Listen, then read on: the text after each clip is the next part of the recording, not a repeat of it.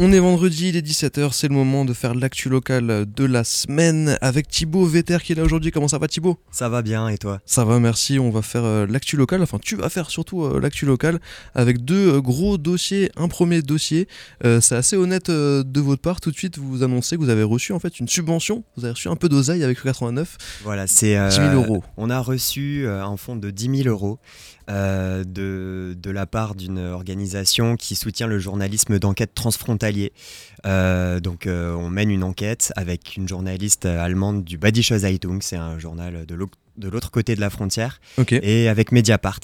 Euh, donc voilà, c'est un fonds spécialement pour des sujets qui, qui, concernent, qui concernent des thématiques transfrontalières. Et là, en l'occurrence, c'est Stockamine. Stockamine, c'est un site d'enfouissement de déchets industriels ultimes.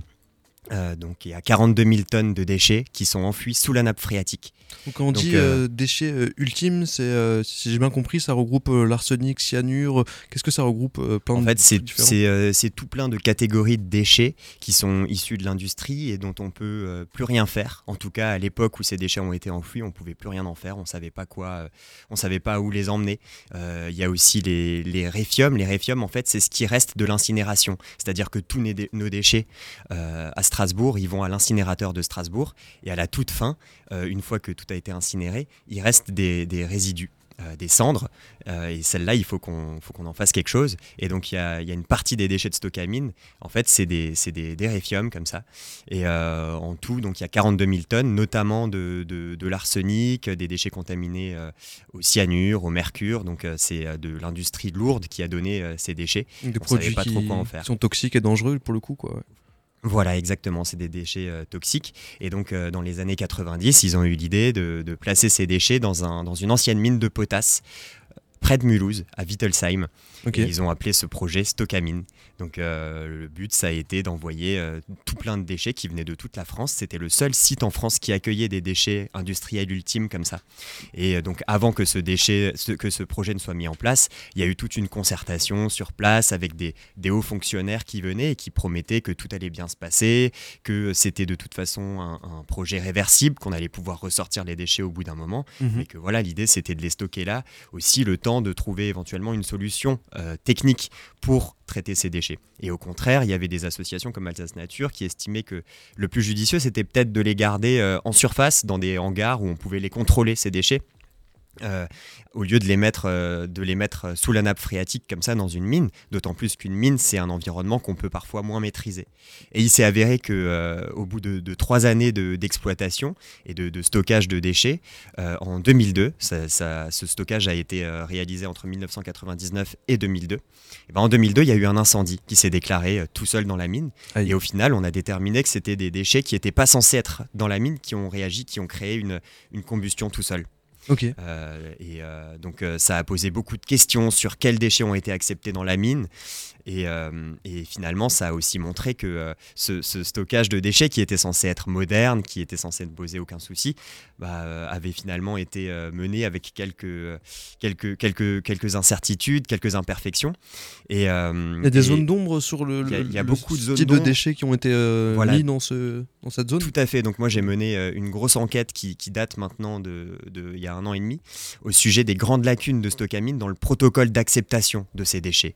Euh, et en fait, euh, au final, il y a toute une partie des déchets, quand ils arrivaient sur place, ils étaient même, ils étaient même pas testés, les, déchets euh, qui étaient étiquetés amiante, parce qu'il n'y avait pas le matériel pour les tester. Donc on n'est même pas sûr que c'était on n'est pas sûr, ou autre chose. On n'est pas sûr de ce qui était, de ce qui était dans ces, dans ces big bags. Hein. ça arrivait sous forme de big bag ou, ou de fût. Et finalement, c'est des déchets comme ça qu'on n'a pas testés qui ont créé l'incendie, qui n'ont qui ont pas été testés à leur arrivée.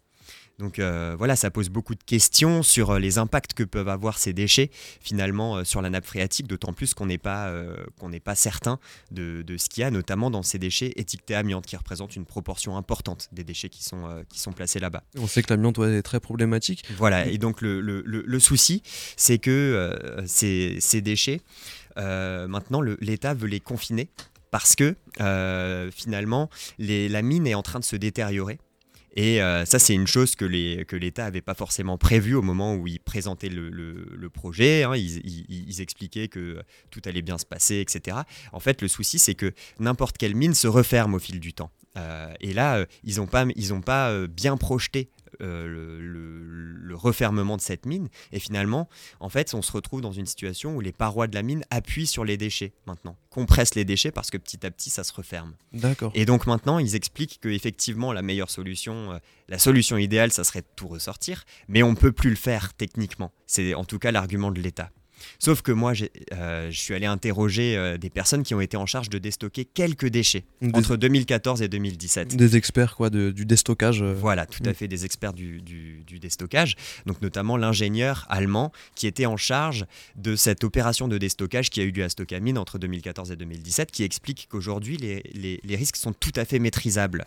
Et donc il y a un débat d'experts en fait en ce moment entre l'État et les experts de l'État, des hauts fonctionnaires, hein, et des, des experts experts, notamment allemands euh, ou suisses, qui sont euh, spécialistes du déstockage, qui expliquent que, euh, que c'est encore possible. Et au contraire, les experts de l'État disent non, c'est impossible. Il faut absolument, très rapidement, confiner ces déchets dans un sarcophage de béton, c'est-à-dire couler du béton dans ces, dans ces galeries mhm. pour, pour les couper au maximum de l'environnement extérieur. Est-ce que tu penses que l'État se positionne comme ça par rapport peut-être au, au coût du déstockage est-ce que tu penses que c'est plus cher de déstocker ou plus cher de, de faire ce fameux euh, en métal euh Ce qui est certain, c'est que le, le coût du, du, déstockage serait bien supérieur au coût de, de, ce, euh, de ce confinement définitif, mhm. de cet enfouissement pour l'éternité de 42 000 tonnes de déchets ultimes sous la nappe phréatique.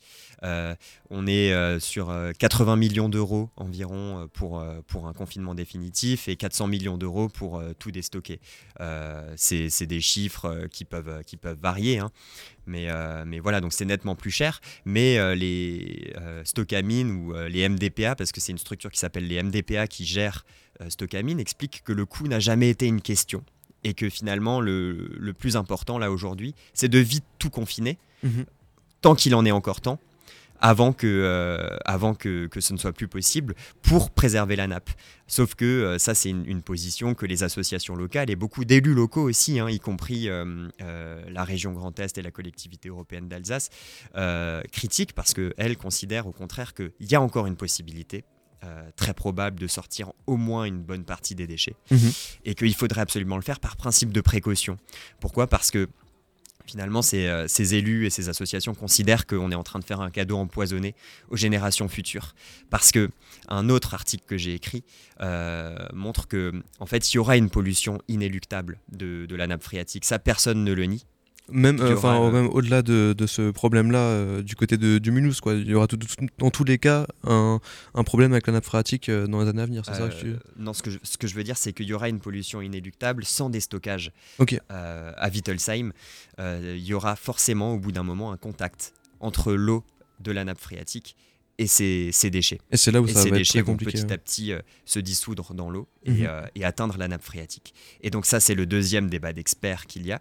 Euh, L'État considère que cette pollution sera négligeable, qu'elle ne menacera pas la, la, potabilité de la nappe phréatique. Or ça, c'est des projections mathématiques qui le disent. Et, euh, euh, c'est énormément de paramètres qui vont euh, intervenir dans ces projections mathématiques, parfois qu'on ne peut, pas, maîtriser. C'est-à-dire que c'est la remontée de l'eau polluée euh, qui va durer un certain nombre d'années. Et ça, c'est, ça, ça va euh, dépendre de, de, tout un tas de facteurs. Et il y a des, experts qui disent, mais attendez, si ça se trouve, ça va aller beaucoup plus vite qu'on ne le pense. Certes, vous avez des modèles mathématiques qui sont sérieux, mais, euh, mais imaginez si ça fonctionne pas. Qu'est-ce qu'on fait mmh. comme, comme cadeau à notre, aux générations futures? Ça, expose, selon les associations et, et pas mal d'élus locaux, ça expose les générations futures à une pollution d'une ressource en eau potable majeure. On parle de la nappe phréatique euh, rhénane. C'est une nappe phréatique qui alimente en eau des millions de personnes en Suisse, en Allemagne et en Alsace. Et, euh, donc la position de, nombreuses associations, c'est de dire il faudrait euh, utiliser le principe de précaution. Et le principe de précaution, ça dirait, OK, on maîtrise pas tous les risques, on ressort autant que possible on ressort autant que possible ces déchets euh, industriels euh, ultimes pour éviter, euh, pour éviter au maximum la pollution de la nappe phréatique. Au niveau peut-être des décideurs, il y a une sorte de mauvaise foi de ne pas assumer le côté économique et de, d'essayer de rassurer comme ça les, gens, alors qu'en fait le, problème en soi, c'est plus le côté économique. Ça, c'est difficile à dire. Moi, je suis pas dans la tête des décideurs. En tout cas, eux disent que mhm. que c'est pas le coup. Euh, moi, je, suis, je peux difficilement le, le, le prouver. J'ai pas accès à des documents, des échanges de mails internes où ils, expliquent que c'est pour telle ou telle raison. Il y a tout un tas de théories hein, euh, là-dessus, euh, des, associations et des élus locaux qui considèrent que c'est un choix qui n'est pas rationnel. Pour, mhm. J'interrogeais notamment Bruno Fuchs, qui est un député du Haut-Rhin, un député modem, hein, donc, qui fait partie de la majorité présidentielle qui n'est pas euh, franchement un gauchiste révolutionnaire, qui expliquait qu'il ne, s'explique pas cette décision de l'État. Parce que même si aujourd'hui ça devient plus compliqué, euh, il y avait quand même 20 ans pour réagir. Et pendant, euh, pendant 20 ans, ils n'ont pas sorti ces déchets depuis l'incendie qui a eu lieu en 2002. Et donc, pour, pour lui, c'est une position qui n'est pas rationnelle. Et, et donc, on se pose des questions. Lui, il se dit que c'est peut-être euh, que c'est peut-être parce qu'il y a des déchets dedans que, l'État ne veut pas remonter parce qu'on pourrait voir ce que c'est et qu'il est peut-être pas fier de, tous les déchets qui sont euh, qui sont dans la mine. D'accord. Euh, il y a d'autres il y, d'autres personnes qui effectivement estiment que c'est peut-être le coût qui a refroidi qui a refroidi l'État. Mhm. voilà, il y a plusieurs théories là-dessus. Tu étais sur place mercredi et il y a de plus en plus bah, d'opposants. Hein. c'est un sujet qui commence à, se faire connaître, notamment grâce à, à différents articles. Donc des opposants à l'enfouissement définitif. Euh, une, sorte de mise en scène dystopique, euh, si j'ai bien compris. Voilà, tout à fait. Donc ils se sont regroupés devant la mairie de Wittelsheim, c'est la commune dans laquelle euh, se trouve le site de Stockamine, l'entrée de, la fameuse mine. Et donc devant la mairie, pour le dernier jour de l'enquête publique qui, qui pose la question de l'enfouissement définitif des, déchets, eh bien les, les opposants à l'enfouissement ont organisé une distribution d'eau potable ils avaient une citerne comme ça, les mêmes citernes qu'il y a dans les champs euh, pour les vaches, mhm. euh, avec écrit eau potable dessus, et ils proposaient aux gens de venir chercher de l'eau potable. Et c'était euh, en imaginant le futur, le futur où, où, la nappe phréatique ne serait plus, l'eau de la nappe phréatique ne serait plus potable, et donc il faudrait se fournir en eau potable différemment. Et donc les gens venaient avec leur seau et, et remplissaient un peu, un peu d'eau euh, et, partait ensuite. Et il y avait une soixantaine de personnes. C'était euh, c'était un, jour de semaine à Wittelsheim. Donc euh, les opposants, les opposants auraient pensé qu'il y aurait pu avoir encore plus de monde, mais, mais ils étaient tout de même satisfaits du, du rassemblement pour, pour un jour de semaine, encore une fois, un mercredi après-midi on espère que ce genre de, scène de distribution d'eau potable ne euh, sera pas réel dans les années euh, à venir. Donc Stockamine, un gros morceau en termes euh, d'enquête qu'on peut aller checker du coup sur rue 89 Strasbourg, un, gros, boulot. Donc tu disais en association avec d'autres médias, dont Mediapart. Tout à fait. Donc nous on lance ça. Il y aura plusieurs publications sur ce sujet. on est en train d'enquêter là-dessus. Donc là j'ai sorti un premier article issu de ce travail d'enquête lundi. Mhm. Euh, et donc euh, cet article, c'était notamment euh, pour donner la parole à ces experts qui disent que le, déstockage est toujours faisable. Notamment, donc il y avait le témoignage exclusif de l'ingénieur allemand qui s'est occupé du déstockage et qui expliquait que euh, pour lui, les risques étaient encore tout à fait maîtrisables, qu'aujourd'hui, euh, il y a des techniques évoluées, des techniques euh, de travaux miniers. on pouvait aussi potentiellement imaginer l'utilisation de, robots ou de pelleteuses télécommandées. Et donc ça, c'est un témoignage qu'on a eu typiquement grâce à notre collaboration avec le Badische Zeitung et Barbel Nuckels, la journaliste allemande avec laquelle je travaille, qui a pu approcher cet ingénieur allemand parce qu'elle parle sa langue et, et elle a pu plus facilement mener cette interview. Et donc après, on a mis en commun euh, notre, notre travail. moi, je, gère plutôt euh, la partie d'investigation liée au, côté français. Ok, on a une, une, belle collaboration du coup entre plusieurs médias. J'imagine, je connais pas le média, mais Batiché Zeitung, j'imagine que c'est le même genre de média que, que vous, Rue 89 ou Mediapart, des médias euh, plutôt axés sur l'enquête. Alors c'est un journal qui serait peut-être plutôt comparable aux dernières, aux dernières nouvelles d'Alsace en réalité. Ok, d'accord. Euh, ouais, tout à fait. C'est, c'est pas euh, un média qui se revendique forcément euh, indépendant et pour l'investigation locale. Après, le paysage de, la presse en Allemagne est, forcément assez différent de celui, de celui en France. Et c'est vrai que le Badische Zeitung a été assez incisif depuis longtemps sur ce dossier de Stockamine et sur d'autres sujets environnementaux. Peut-être d'une manière générale aussi, les Allemands sont peut-être un peu plus alertes aussi sur, sur les sujets euh, d'écologie. On va enchaîner avec un autre sujet, un deuxième. Euh, voilà, c'est une affaire dont on avait parlé euh, il y a quelques mois maintenant, c'était en début de saison il me semble. voilà, une affaire de violence conjugale d'un élu local. Oui, tout à fait. Donc c'est l'affaire Serge Lair. C'est une personne qui est aujourd'hui élue municipale et qui est également conseiller départemental. Euh, il a été condamné en décembre 2021 euh, pour violence conjugale. Euh, Il y a notamment 10 certificats médicaux entre 2014 et 2019, avec des constatations d'hématomes, etc., que, que son ancienne conjointe a donc pu fournir. Mhm. Et donc il avait été condamné en décembre 2021 par le tribunal. Et, et, finalement, il a décidé de faire appel. Donc, il y avait l'audience d'appel pour cette affaire qui a eu lieu hier à Colmar. Et en fait, il n'a pas changé sa défense. Il a continué à, nier les faits. Donc, lui, en fait, ce qu'il dit, c'est Ok, elle avait des bleus, mais ça prouve rien. Ça prouve pas que. Elle aurait pu tomber dans les escaliers, voilà. Par exemple, ça, ça, prouve pas que ça prouve pas que c'est moi. Donc il continue, il continue à nier. Il dit moi c'est pas mon truc la violence. Mhm. Et, euh, et, donc son ancienne conjointe était là, euh, notamment dans la salle. Elle a pu retémoigner euh, avec beaucoup d'émotion sur, sur cette affaire. Et il faut savoir que il y a une, association euh, locale qui s'appelle Piquet Féministe qui, euh, qui milite pour euh, la démission de, de, Serge Lair, qui considère qu'il ne devrait plus avoir de mandat politique s'il est condamné pour, pour des violences conjugales. c'est vrai qu'il y a pas mal d'élus, pas forcément en Alsace, mais qui, qui, ont été démis de leur fonction pour, pour des histoires similaires. Et, là, ça fait quand même longtemps que cette histoire est, est, là. Il n'y a toujours pas eu de décision de, de démission ou de choses comme ça. Quoi. Tout à fait. Donc euh, affaire à suivre, euh, on va voir comment ça va évoluer.